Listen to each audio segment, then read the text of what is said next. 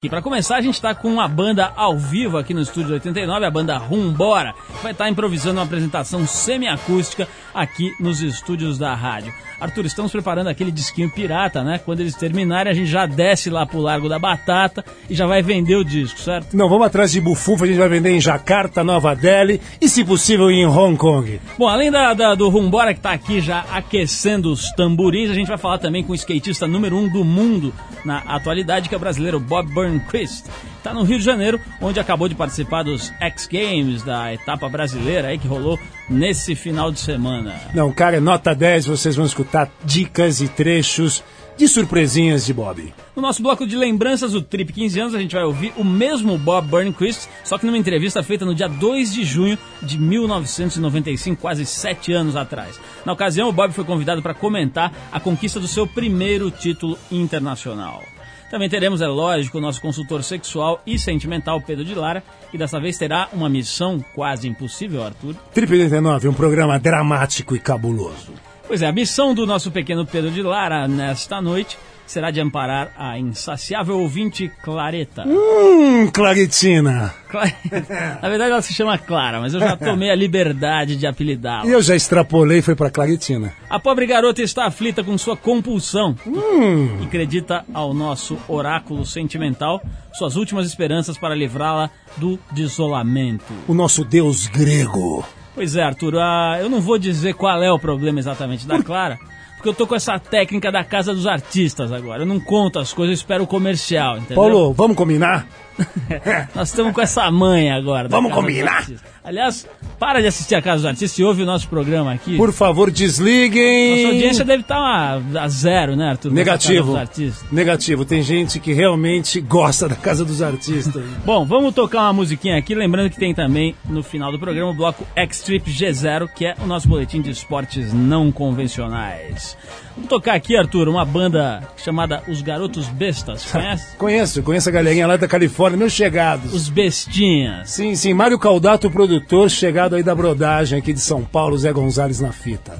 Sabotagem. Zé, Zé Gonzalez está tocando agora com o Chorão, é isso? Tá, não, Zé Gonzalez está tocando com Otto. Com Otto, né? Tá, ele está tocando com Otto, junto aí com uma galera de primeira ali. É galera, é que, o, é que o Otto fez, tá fazendo uma, uma, gravou uma música junto com o Chorão, né? No disco novo do Otto, no Condom Black, tem uma música lá que o Chorão tem uma participação, né? Que, eu acho que os tambores estão chegando, hein? É o Rumbora que está aquecendo os tamboretes, mas é. a gente vai ouvir os bestinhas com sabotagem. Sabotagem. Beastie Boy.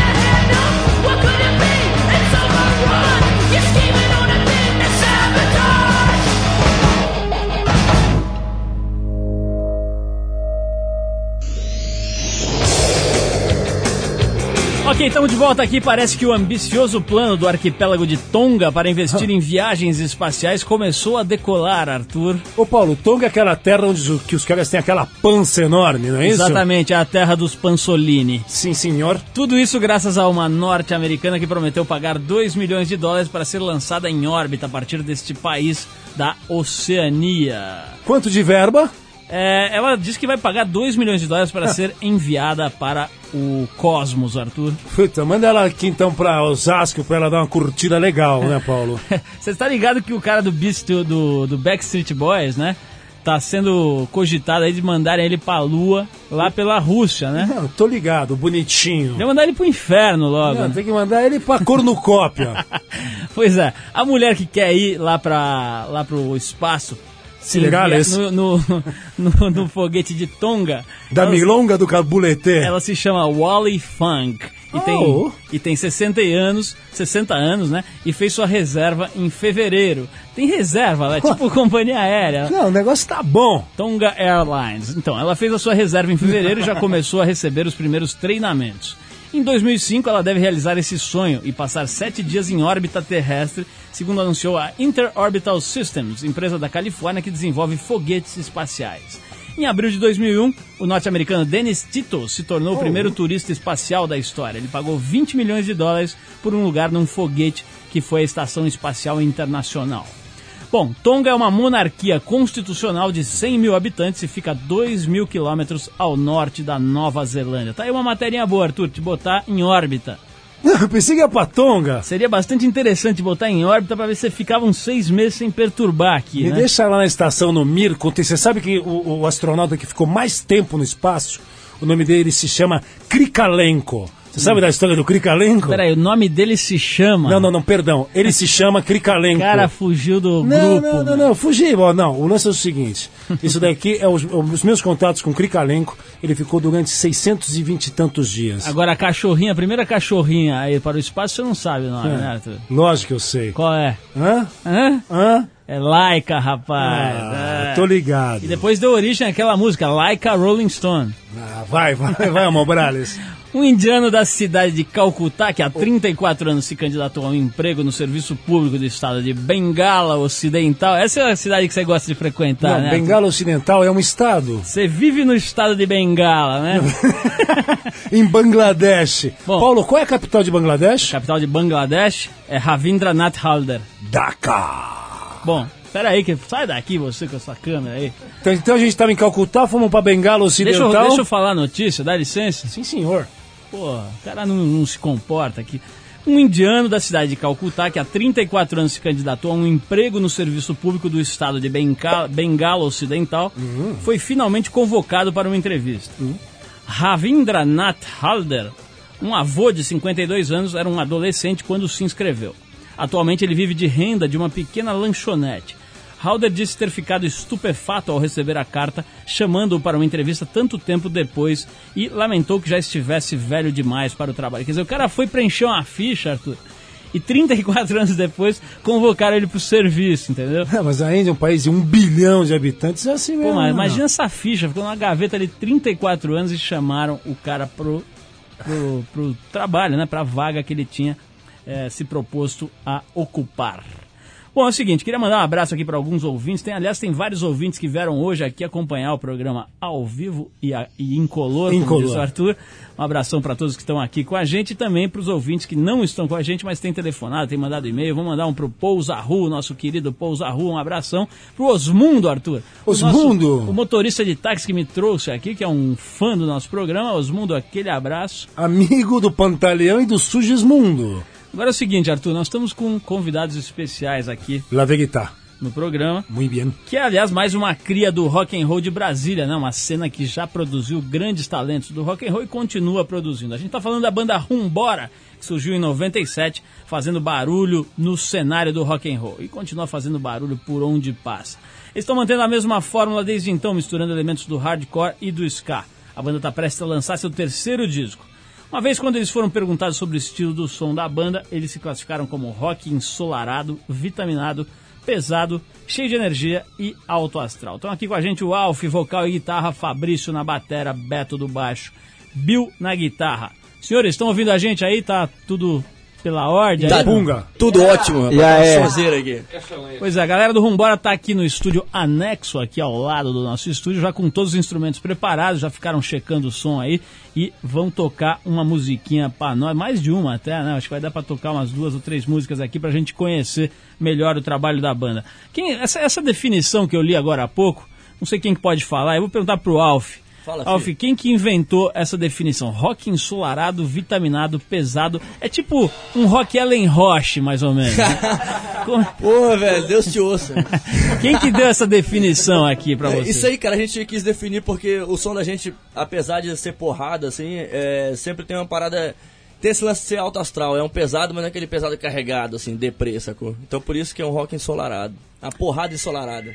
E vem cá, o- quando vocês lançaram o primeiro disco, vocês foram promovidos como um, com um clipe na MTV. é, teve músicas de trabalho tocando nas rádios, depois deram uma, uma certa sumida, né? Isso é, é um ciclo normal que rola com uma banda? Ou teve alguma treta com gravadora? Por que, que vocês deram esse, esse up and down aí?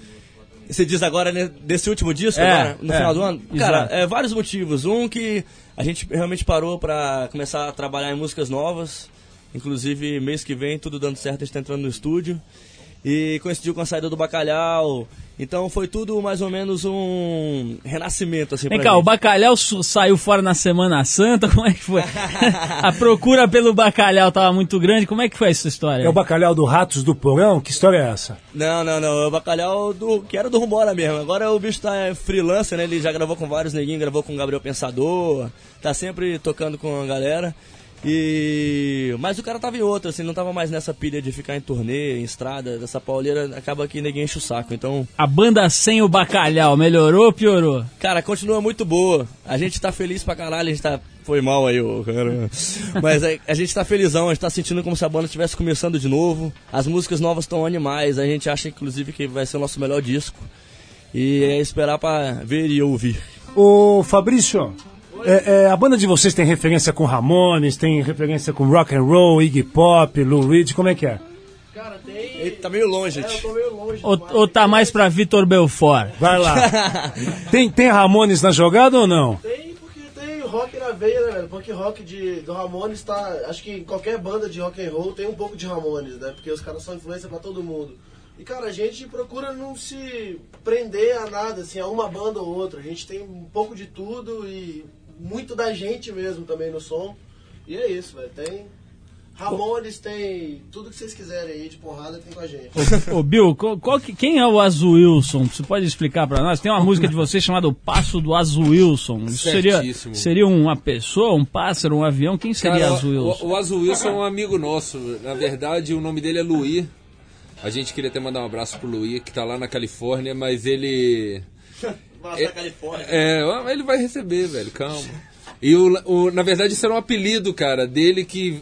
De Luí foi pra Luísio, que foi pro Azul Wilson. Foi uma transição, assim, do apelido dele. É uma música que a gente fez em homenagem a ele, assim. Não tem uma música dos Paralamas, chama O Passo do Luiz? Aliás, um disco, né? Exatamente por isso que a música que a gente dupla. fez chama O Passo do Azul Wilson. Bom, vamos ouvir essa música. Aí vocês estão com. Já, tá- já passaram o som? Dá pra tocar? Já tá tudo ok aí? Tá tudo em cima, não dá pra nada não. Mas a gente... Os caras estão assistindo muita Casa dos Artistas. Muita água mineral. Estão com uma quedinha É, pelo água Gus- mineral. Tão com uma quedinha pelo Gustavo, tá? Eu acho que essa rapaz. turma é do Lulo. Que isso?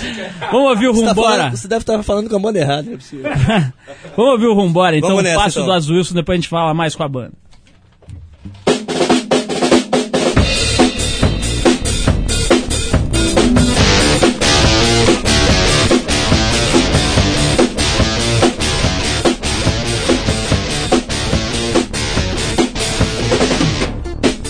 shot.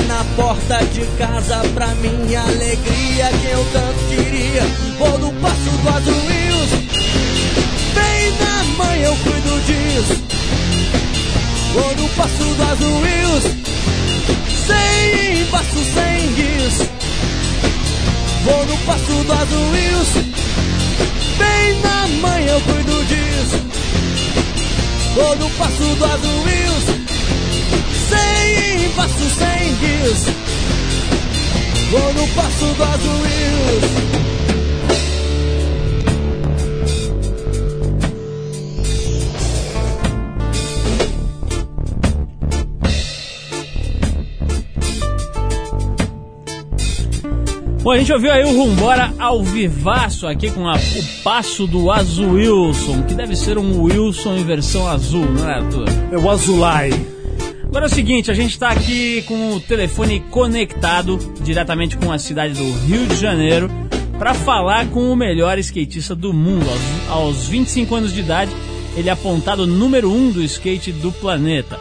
Morando num sítio em San Diego, na Califórnia, com uma pista particular no quintal, Bob Burnquist divide seu tempo entre o skate e a família. Primeiro colocado do ranking mundial na categoria skate vertical e por três vezes campeão dos X Games, a principal competição de esportes radicais do planeta, o Bob acaba de ser indicado por jornalistas de todo o mundo para concorrer ao prêmio de melhor atleta de esportes alternativos do prestigiado Laureus World Sports Award. A gente tem uma fita aqui com uma gravação do Bob, né? Eu acho que a gente podia ouvir essa fita do, do Bob aqui em 95, quase sete anos atrás, Arthur. Quando Sete o Bob, anos, Paulo? É, o Bob estava meio ainda começando no cenário internacional, teve aqui no programa, né? E a gente tinha separado essa, essa fita para para mostrar aqui no, no bloco de 15 anos, mas enquanto o Bob tá é, conectando aqui com a gente, vamos dar uma ouvida, tá no ponto aí, Eric? Vamos dar uma ouvida então no Bob Burnquist, sete anos atrás, aqui no anos. Trip. Vamos Sete lá. anos. skate ele foi. Ele sempre foi reprimido como um esporte de vagabundo, vamos supor. Ainda tem isso aí? É, ainda rola, eu vejo, assim, de repente, às, vezes a gente tá andando no centro, aí rola de policial vir tomar skate, levar pra delegacia, sabe? Rola repressão, que skatista é vagabundo, que vai, vai trabalhar, tipo, a gente tá ali, não tem, não tem nada pra fazer.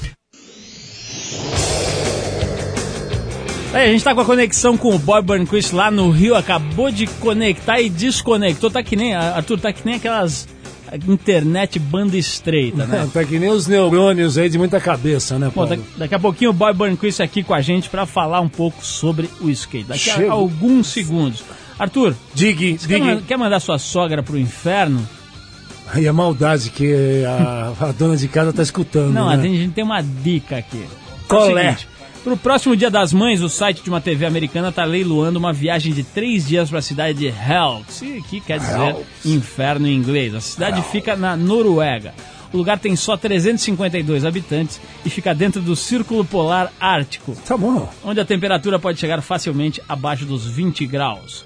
O nome da cidade foi tirado da palavra Heller, que quer dizer boa sorte em norueguês. Toda atividade de turismo em Hell é relacionada com seu nome infernal. Um porta-voz da TV Beat Up, que realiza o leilão, disse ao jornal New York Post que a viagem vale só para uma pessoa. A intenção é mesmo privar o turista em questão de qualquer tipo de divertimento. Quer mandar a véia para Hell? Ah, vai pra Tchetchênia, meu. Olha só, já estamos com o Bob aqui. Bob tá, na... Bob tá escutando a gente aí? Tô escutando. Tudo bom aí, Bob? Tá, acabamos de mostrar uma entrevista tua, não sei se você lembra, cara, em 1995. Você veio aqui no nosso programa para conversar com a gente. Você tinha acabado de, de ter a tua primeira, eh, teu primeiro êxito no cenário internacional, aí estava despontando e hoje passaram quase sete anos. Você é considerado o melhor skatista do mundo. Mudou muito a tua vida de lá para cá, Bob? De 95 para cá? Quais foram as, as mudanças mais radicais aí na tua existência desde a nossa última entrevista? Ah, mudou bastante. Se eu não me engano, essa entrevista eu fiz com o Cristiano Matheus, né? Foi isso mesmo, exatamente. É, bom, mudou muito. Primeiro que agora eu tô morando em San Diego. Tô com uma mulher maravilhosa e uma filha, um anjo de Deus. Agora tô, é eu tô com uma vida família agora, completamente diferente da vida que eu vivia quando eu morava no Brasil. É, andando de skate, lógico que certas coisas não mudaram. Andando de skate sempre, todo dia, sempre quando eu posso, estou em cima do skate. Na verdade, eu, viro até, eu tiro até férias às vezes do skate, né? Que às vezes gente, antigamente eu tirava férias para andar de skate, hoje em dia eu tiro, tiro férias de andar de skate. Ô Bob, essa, essa história de ter se tornado aí um dos melhores, ou talvez o melhor skatista do mundo, né? É, aqui no Brasil rola assédio, dizer, você tem que ficar andando que vai um monte de gente atrás, etc. Aqui é mais manso. É, quer dizer, o assédio é maior lá na América ou aqui? Lance de melhor do mundo não existe, na verdade. Eu, eu, eu consegui chegar a um, a um nível onde eu, eu sou respe- eu respeitado no meio do skate. Tem muita gente que anda muito. A, a face do skate é, é- é de todos juntos, de vários indivíduos, todo mundo com estilo diferente. Essa é a beleza do skate, é a criatividade de cada um e todo mundo junto faz a personalidade do skate em geral. É, esse lance, é, realmente aqui no Brasil é, é, é uma loucura muito maior do que lá nos Estados Unidos. Acho que lá nos Estados Unidos o pessoal está mais acostumado a, a, a interagir com a gente, sempre vê, tem, tem o Tony Hawk ali na esquina, o Bucky Larson ali, o Bob ali, o pessoal está mais acostumado, então não fica uma loucura, aquele assédio maluco que rola aqui no Brasil, mas por causa da, da, da galera não, não, tá acostumado de, de- da gente estar aqui o tempo todo, e eles realmente estão muito felizes e orgulhosos, então os fãs realmente de, de coração mesmo estão ali, não acreditando de estar ali do seu lado. Esse final de semana foi uma loucura, não imaginava que ia ser é, da forma que foi, tinha, tinha que ter uns quatro seguranças em volta do lado. Eu, eu, eu gostaria que não tivesse segurança para mim poder ter um contato maior com a molecada, mas realmente se não tivesse a galera eu tava ferrado, mano. A organização foi legal, Bob? Você gostou dessa etapa do X Games aí? Cara, foi muito legal, acho que foi muito importante pro skate aqui no Brasil.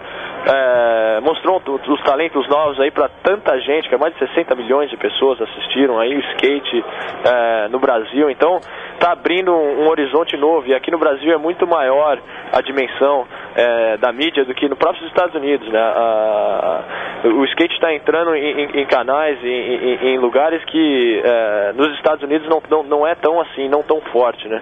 Eu acho que o, o Brasil tem um, vai, vai, vai ter uma indústria completamente diferente da indústria lá fora, como já, como já tem, na verdade, com, com- por, construir os seus, o, o- shape, o fazer as rodinhas, ter qualquer coisa que acontecer com o mercado eh, de importação, o skate não cai, porque o skate ele é também fabricado aqui no Brasil. Então são raros esses países que é assim. Então a gente tem uma, a gente pode andar com os próprios pés e podemos criar a nossa eh, própria eh, evolução e e é muito importante para esses eventos de- desse porte acontecerem para que mais pessoas saibam da mensagem do skate e, e tirar essa ideia de skate marginal, é, skate, skatista rebelde.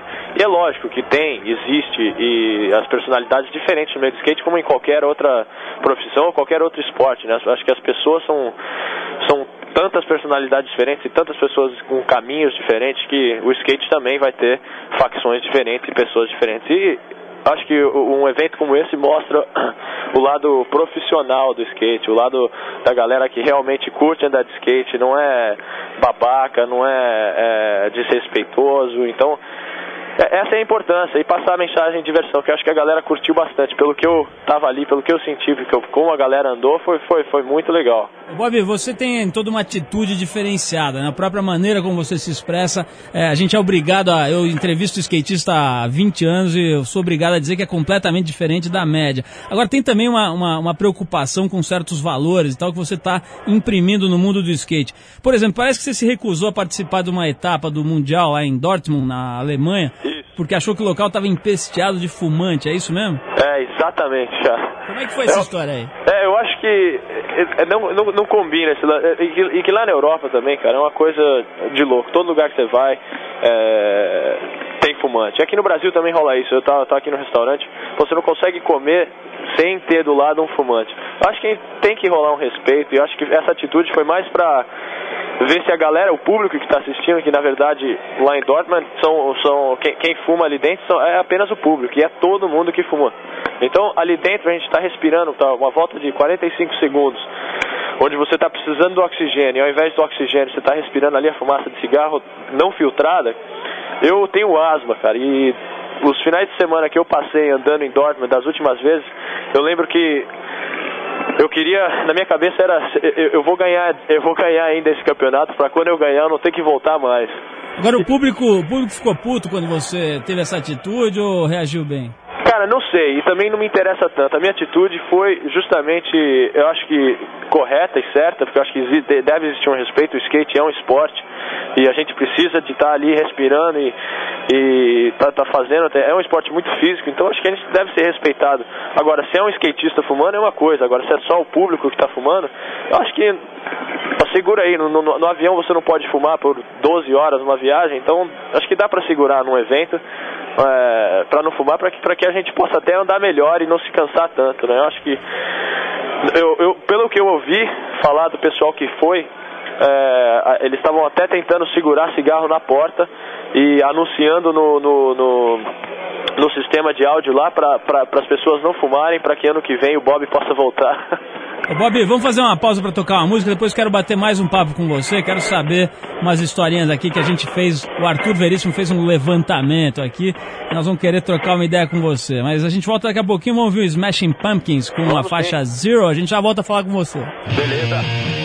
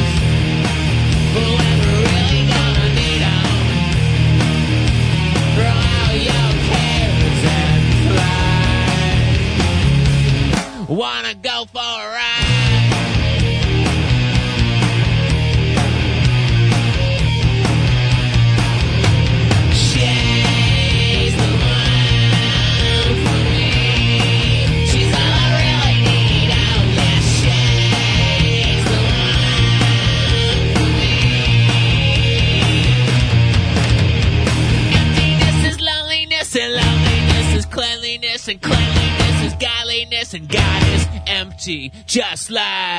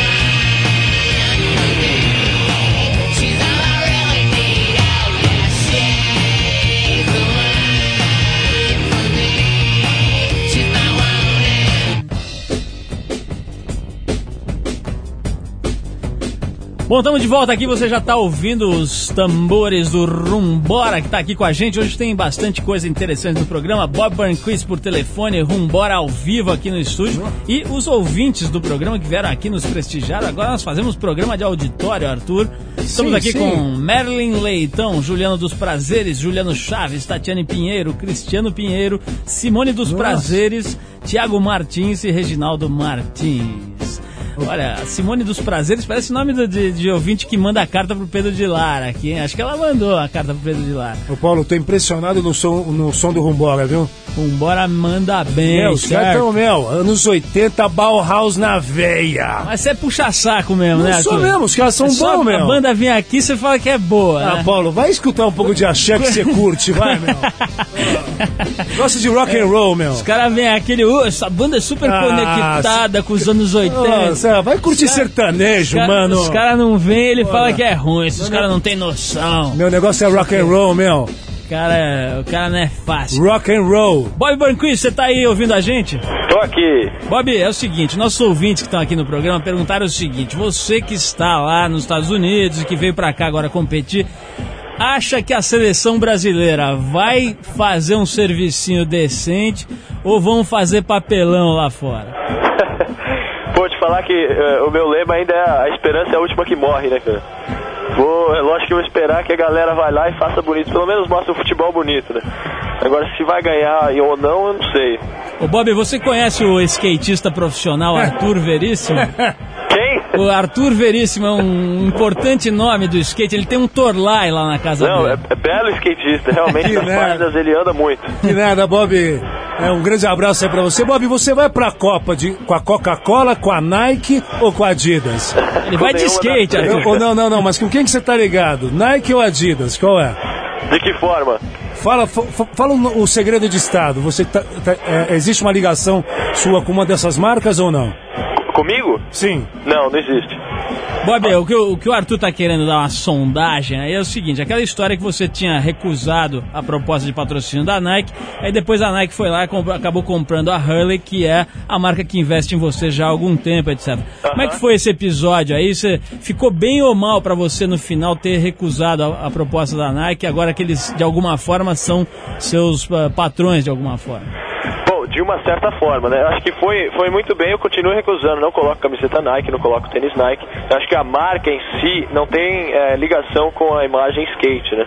Mas da forma pela qual elas entraram, eu acho que é a melhor forma possível. Elas estão entrando, investindo numa marca que, de uma certa forma, sim, eu tenho uma ligação, é meu patrocinador é, de confecção e vai dar, vai abrir as portas para nós podermos ter um- um- um, uma penetração mundial muito, muito mais forte. é, e passando a nossa própria mensagem, sem ter que passar uma mensagem Nike ou passar uma mensagem que não tem nada a ver com o skate. A mensagem é a nossa, usando o investimento Nike. E que de uma certa forma eu continuo não tendo nenhuma ligação com a marca Nike. É apenas é, a minha ligação e meu relacionamento é com a Hurley, com o Bob Hurley. Eu acho que ele, é, eu, eu fiquei muito feliz e até o parabenizei porque realmente não é fácil você poder conseguir vender uma marca para uma mega marca desse tamanho com intenção e planejamento de fazer com que a marca cresça ainda muito mais. Ô Bob, você tem ainda tatuado aquele Anti-Hero, que foi uma, uma- Acho que foi a marca do seu primeiro patrocinador, né? Você chegou a tatuar isso no braço, você ainda tem isso? Tenho, lógico, continuo tendo, tenho orgulho da tatuagem. E na verdade, antes dela ser uma marca, ela era um grupo, ela ela era um grupo de skatistas. Na verdade, era eu, o Julian Stranger, o John, o John Cardiel, eh, Andy Roy, Sean Young. É um grupo, são um grupo de pessoas, grupo de amigos que nós passamos uma fase muito legal, viajando o mundo, andando de skate. Continuo com a tatuagem, continuo com muito orgulho dela e, e continuo muito amigo dessas pessoas, desses skatistas que continuam andando muito e mostrando skate muito, eh, under- muito mais underground. E eu passei de uma certa forma do underground para o mainstream, né, que era para pro meio da, da- que, que às vezes até eu fico pensando nessa ligação e na, na- de co- como a, a estrutura foi sendo criada. Eu acho que eu não mudaria por nada. Tive muitas experiências maravilhosas e que até me, me, me ensinaram muito sobre o skate. Bob, você tá falando da parte boa do teu, do teu passado, das suas experiências. Agora eu quero que você fale um pouquinho sobre cocaína. Como é que foi a tua ligação com essa droga e como é que foi sair fora dessa droga? Eu vou te falar, cara, que a, a- minha ligação com a cocaína começou, acho que como quem usou e quem usa sabe que é um negócio que é pesado. Eu comecei de pouquinho em pouquinho, nesse final de semana, sair na balada e tal, vamos lá rapidinho, pá, fica cortado, bebe a cervejinha. E primeiro fica um lance inofensivo, depois começa a se tornar uma, uma obsessão até no certo ponto de querer usar ela todo dia só pra, ah, vou usar um pouquinho aqui só pra de repente dar uma ligadinha, vou andar de skate e tal. E começou, cara, a, a virar um lance que realmente era, comigo funcionava muito como karma. Era só uma noite anterior eu usar a droga, que no dia seguinte se eu fosse andar de skate eu me machucava e me machucava feio, caía bem feio. E na hora que eu me machucava, que eu caía, eu pensava na ligação e na noite anterior. Então isso foi criando uma ponte entre todas as horas que eu usava, todos os dias que eu usava, no outro dia eu caía feio. Então eu comecei a fazer ligação que se eu continuar desse jeito, eu vou acabar não tendo como andar de skate. E eu acabei caindo e dando uma virada no joelho porque eu estava cansado, fiquei até 7, 8 horas da manhã acordado. E fui andar de skate no dia seguinte, sem força nenhuma, caí, não consegui me segurar, meti o, o pé no chão e dei uma sambada no meu joelho que eu quase que eu estourei meus ligamentos. E desse dia em diante, é, eu fiz uma promessa comigo e, e rezei bastante, fervorosamente, para que é, essa ligação não exista mais e para que eu possa continuar andando de skate. E escolhi o skate e, e desde então não tive mais vontade realmente, porque o skate está me proporcionando tantas fel- felicidades que não tenho porquê de eu querer voltar atrás. Ô, Bob, eu, pra, pra gente terminar, o tempo tá acabando aqui, mas eu queria saber uma história que eu escutei aí, que é o seguinte, o, você foi lá naquele programa super positivo da TV Bandeirantes, achou o programa meio pesado e é, foi embora, saiu andando e tal, né? E a gente lembra às vezes de ver cenas, né, daquelas peitudas saradas chegando lá nos Estados Unidos, levantando a camiseta e falando, ah, autograph, autograph, please. E aí, quer dizer, como é que é essa história? Quer dizer, por que, que você saiu fora do super positivo e será que esse programa é, é- é muito mais é, pesado do que certas situações que você é obrigado a encarar lá nos Estados Unidos? Não, com certeza. As situações que eu encaro são, é, nos Estados Unidos, por um exemplo, são situações que eu não tenho controle. É, acontece da menina chegar e querer levantar a camiseta e que querer que eu assine. Eu pego, peço pra ela é, abaixar a camiseta, falo, que isso, vamos com respeito, eu assino a camiseta, vamos conversar. E às vezes é, teve até uma menina que começou a chorar, sentiu mal, porque achou que eu gostaria realmente de assinar, mas ela viu que era completamente outra coisa. Depois a gente ficou é, amigo, trocou uma ideia, fui lá, tomei uma, uma Coca-Cola com a menina, eu tomei uma água com ela, e a gente começou, conversou e foi, foi muito legal. E esse, esse lance super positivo, foi- na verdade, eu não tinha a menor ideia de como era o programa.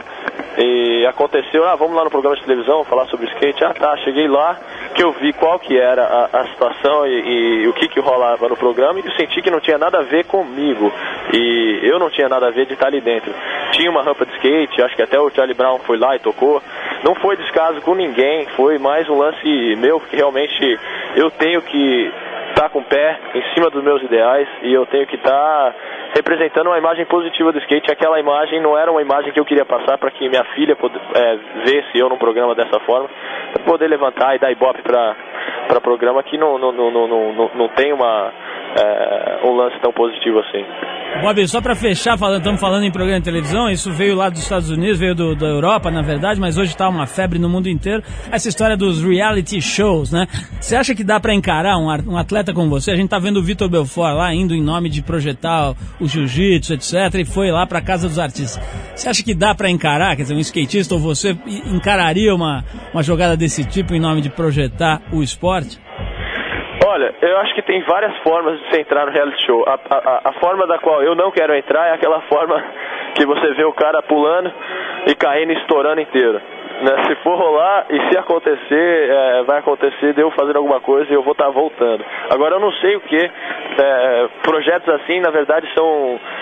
Não tem como se, se controlar ou planejar. Acho que essa- essa- essas coisas a gente é, vai fazendo, vai montando. E eu, na verdade, eu tenho um projeto agora, estou montando uma rampa é, lá em casa. é, além da rampa que eu tenho, estou montando um- um- uma adaptação para aquela rampa que a gente vai tentar fazer um programa estilo um, um reality show, mas mais direcionado para skate, é, pegando seis skatistas que montam, cada um monta um obstáculo diferente e um programa é montado com a criati- criatividade de todo mundo. Eu acho que vai sair muita coisa maluca, vai sair muita coisa diferente, vai sair um skate completamente diferente do que o pessoal está acostumado.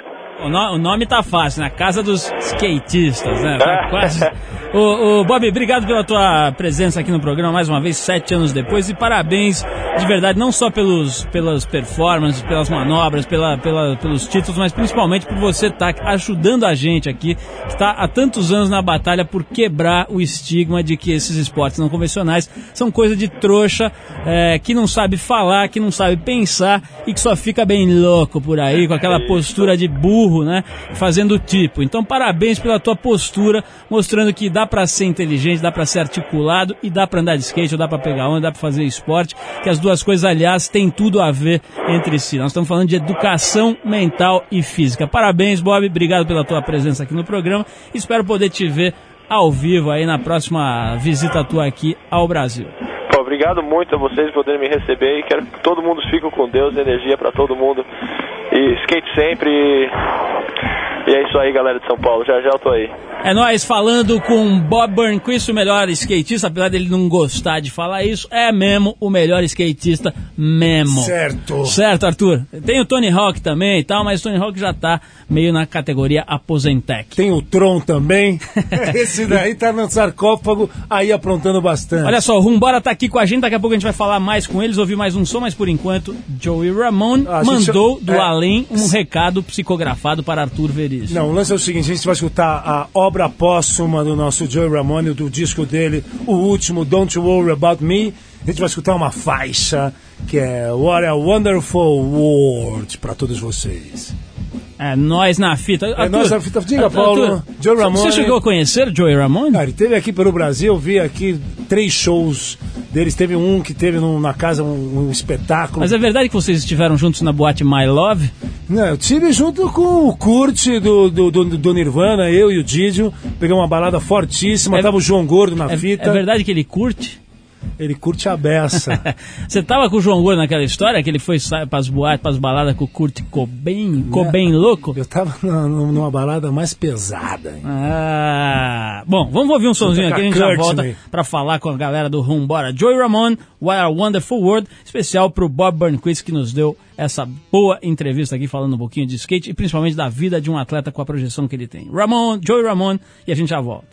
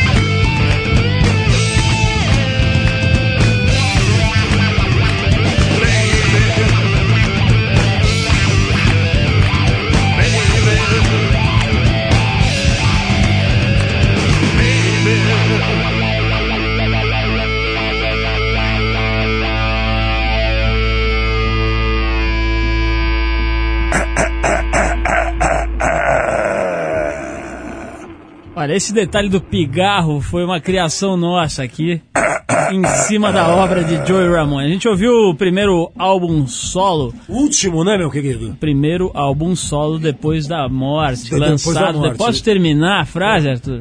Vamos Cara- combinar, meu. O cara é pilhado mesmo, né? Ele toma flash power. Só toma Guaraná. Bom, esse foi, como eu ia dizendo antes de ser brutalmente interrompido, o, o primeiro CD solo de Joey Ramone gravado, eh, lançado, aliás, após o falecimento desta persona do rock and roll. A faixa que a gente tocou, na verdade, foi a 1969. E a gente promete tocar What a Wonderful World no próximo programa. Cabuloso.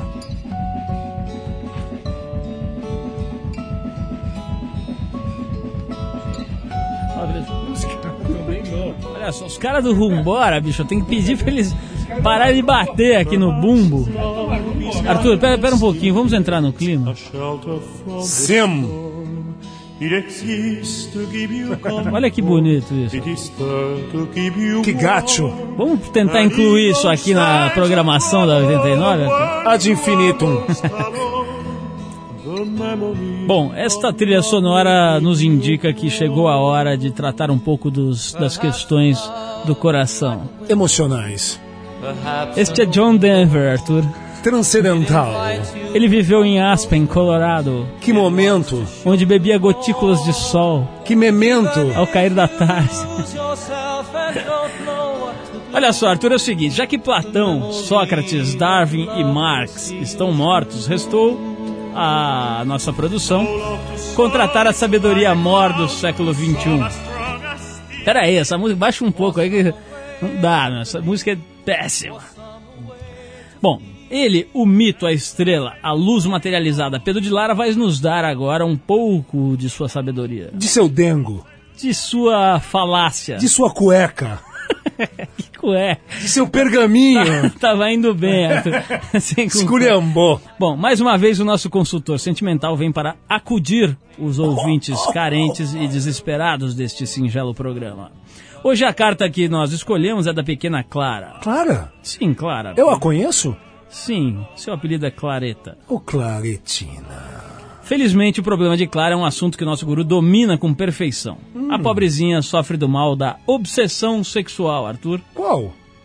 Qual? É, Qual? eu, vou, eu vou abrir eh, detalhes aqui. Abra sua caixinha de Pandora, Paulo. Vamos fazer o seguinte, vamos parar de embaçar Ok. e vamos eh, ler a carta enviada pela pequena Clara. Vamos ao que interessa. Um pouco mais de BG. John Denver, Arthur, falecido num desastre de avião nas pradarias de Aspen, no Colorado. Eu o conheço. Eu, eu o conheço. Aqui conhece, rapaz. Bom, olha a carta aqui. Olá, Pedro. Meu nome de batismo é Clara. E pela primeira vez resolvi tomar uma atitude em minha vida. Decidi parar de sofrer, parar de me lamentar, parar de viver entre fronhas e travesseiros e buscar um esclarecimento sobre um assunto que, modéstia à parte, conheço bem. Ô, tchutchuca. Pedro, é o seguinte: Kelly Kay. estou com 27 anos de idade, muito bem vividos. O suficiente para acompanhar sua carreira há muito tempo. O que que... Fala sério, bicho. Eu tô parecendo. é, Você já viu aquela história da Lilian Vittifilm tentando ler uma notícia e começa a rachar o bico? Ah, foi, até comentamos aqui no programa passado. Pois é, então eu tô parecendo. é, Porque olha só o que, que ela fala aqui. É, Pedro, Sério, Paulo, Desde- sério, sério, sério. desde minha tenra idade, quando ainda ia ao pediatra, será que é aquele pediatra lá que ela ia? Puta. Nossa, o cara é o Exu Tupã ali, Não, fantasiado de ali, pediatra. Meu Deus, é o... O cara dava uns dormonide pros moleques, você viu? Não, não, o cara é terrível. O cara tava com a capa do chifrudo. Depois ia pegar um pipi dos moleques ali. Não, não, sem, puta, sem vergonhice. Eu vi Bom. recentemente nos bastidores. Mas vamos voltar, te- é, é, vamos é, voltar aqui para a carta aqui. É, de- bem, Pedro, desde os tempos de Salsifufu no Bozo, acompanho sua carreira. Aliás, eu adorava aquele personagem. Mas vamos ao que interessa. De lá pra cá, muita coisa mudou. Eu cresci, amadureci, descobri o sexo e os prazeres que ele proporciona. Kelly Kay. Desde que perdi minha virgindade, Pedro, aos 13 anos, a busca pelo verdadeiro prazer tem sido uma das maiores razões da minha pequena existência. Não tenho pudores em relação a isso. Já experimentei diversas formas e práticas sexuais diferentes. do sadomasoquismo ao sexo tântrico, da cera de vela derretida até a ferradura. O que será essa É ferradura? a casa do- dos desesperados.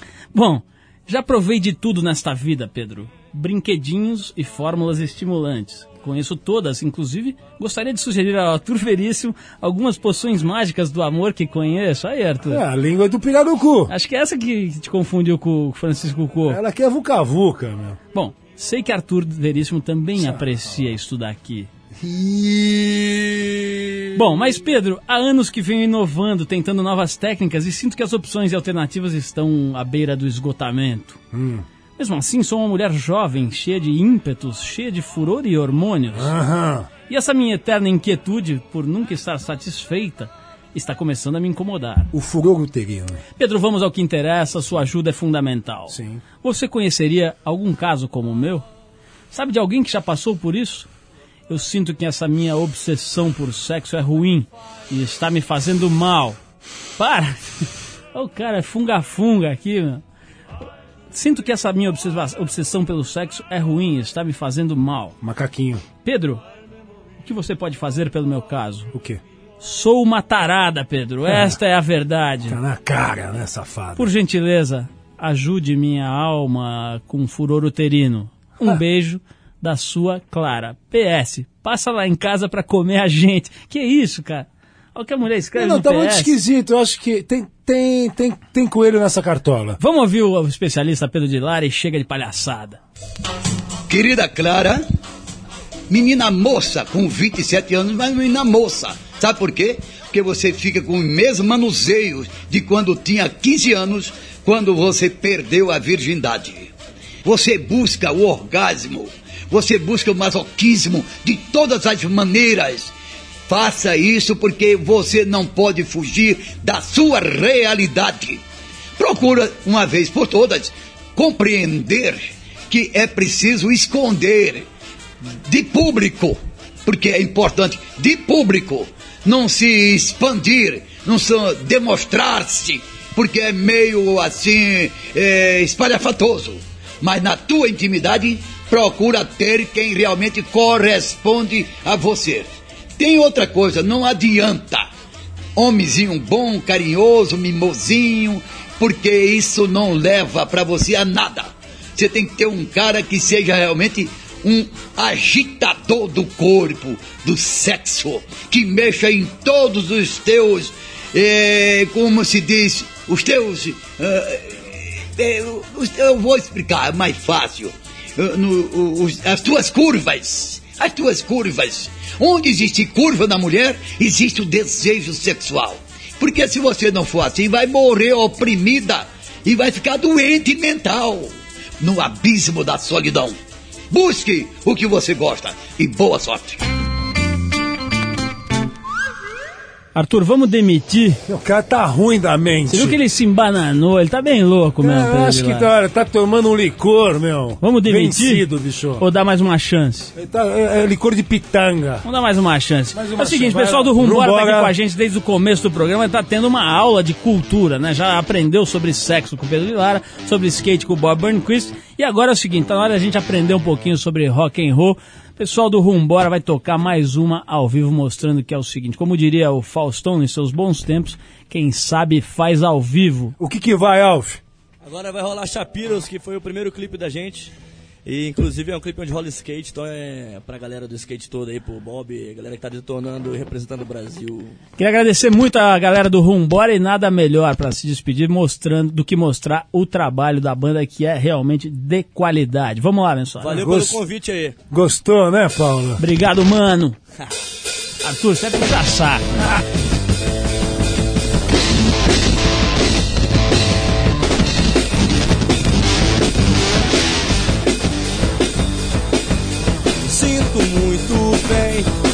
Como eu queria estar. Há tempos esperava viajar. O comboio se reúne, todo em fila pra rodar. Em pouco tempo estaremos lá. Enquanto o meu tempo for escasso, enquanto Vou tentar aproveitar enquanto o meu tempo for escasso. Enquanto vou tentar aproveitar.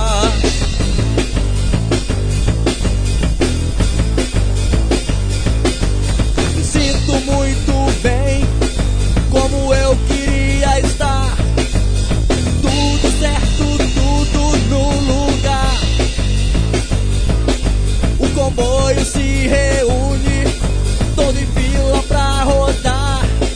Em pouco tempo estaremos lá.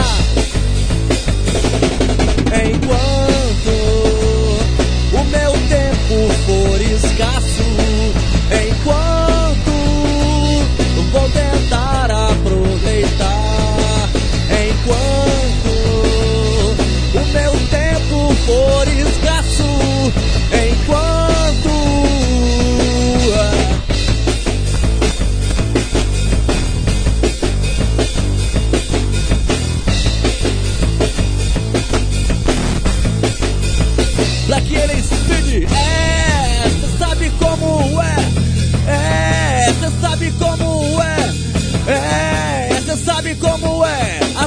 meu caminho só aumentam a minha fé.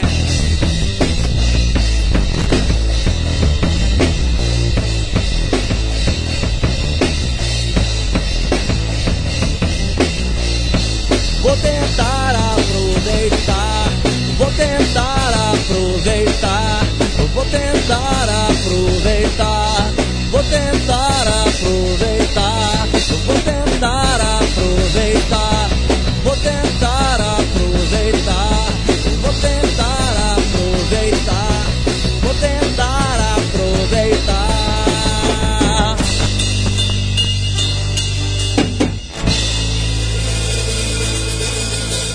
Buenas noches, valeu galera, valeu São Paulo, valeu 89, vambora na área 2002.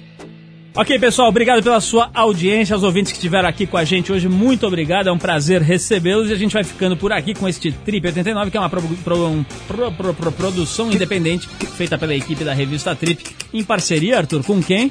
Arthur Veríssimo. Não, que Arthur Veríssimo, Oh, é com meu. 89.